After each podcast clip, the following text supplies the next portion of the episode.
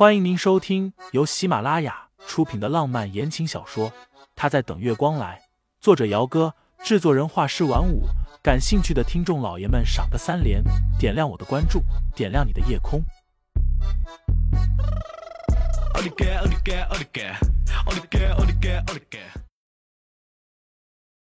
第一百九十一章盛思年。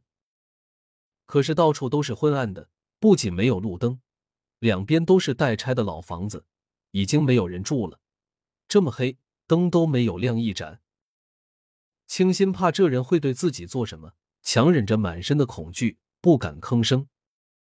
二楼的一间房前，门半开着，那人推门，然后把清新给推了进去。他自己没有进来，把门给从外面关上了。没有开灯，房子里一股灰尘混合着淡淡的霉味儿。熏得清新胃里一阵翻滚。刚刚下车的时候，他的手机便被抢走，丢在了路边的草丛里。这会儿忽然被关在了一个完全陌生的地方，对方不知道是什么目的，想干什么。这种老房子没有暖气，在车上的时候有暖气还好，下了车之后到现在，清新又冷又害怕。他就站在门口后面，努力的压下了心底的恐慌。抬手在斑驳的墙上摸索着，没一会儿，摸到了一个开关，他摁下去，啪的一声，闪了几下之后，亮起了一盏光线昏黄的吊灯。清新打量了一下这房子，墙上黑一块白一块的，地上的灰积的厚厚一层，客厅里的家具倒的倒，坏的坏，竟然连坐的地方都没有。咔嗒一声。身后的门忽然被人给推开，清新吓了一跳，原本就绷着的神经更是被拉长到了极限。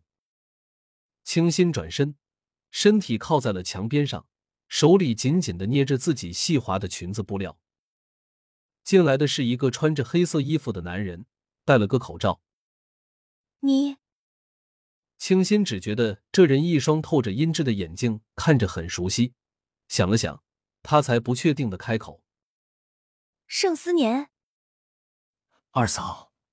那人笑着开口，伸手缓缓的摘下了脸上的口罩，露出来一张略微沧桑的脸来。之所以说是沧桑，是因为盛思年看起来变化实在是太大了。他的脸看起来黑了许多，左边的脸上贴着个白色的创可贴，整个人给人就一种感觉阴鸷。你把我弄来这里，想干什么？换上吧。盛思年扔了两个纸袋子给清新。你只有五分钟的时间换衣服，要是磨蹭几秒钟，那就等着光着身体和我一起走了。清新没说话，盛思年瞥了他一眼，转了个身，从身上摸了烟出来点燃。里面有房间可以换。清新吸了一口气，问他：“你要带我去哪里？”盛思年抽了一口烟，徐徐的喷出来一口烟雾。你已经浪费了十秒钟了。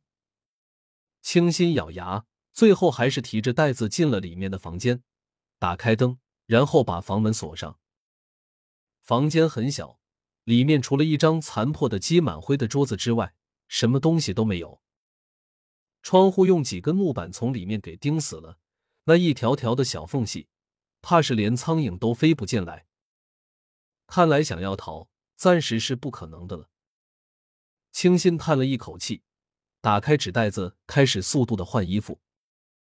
盛思年准备的是一件黑色的很宽大的冲锋衣，黑色的裤子，还有一顶鸭舌帽，全部都是男士的衣物。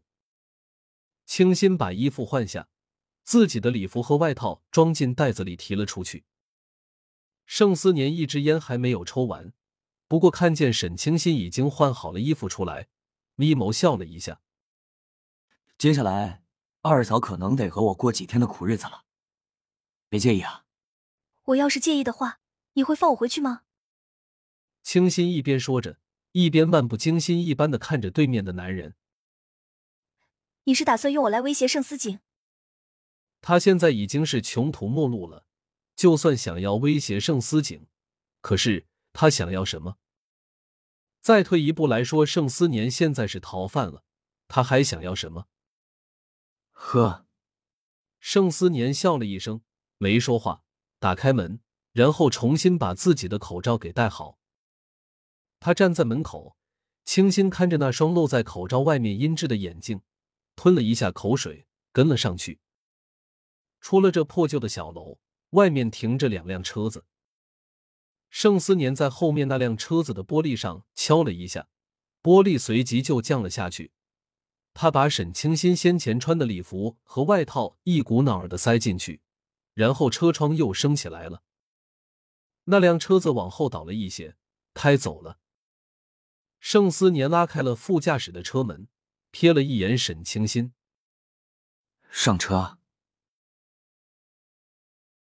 听众老爷们，本集已播讲完毕，欢迎订阅专辑，投喂月票支持我，我们下集再见。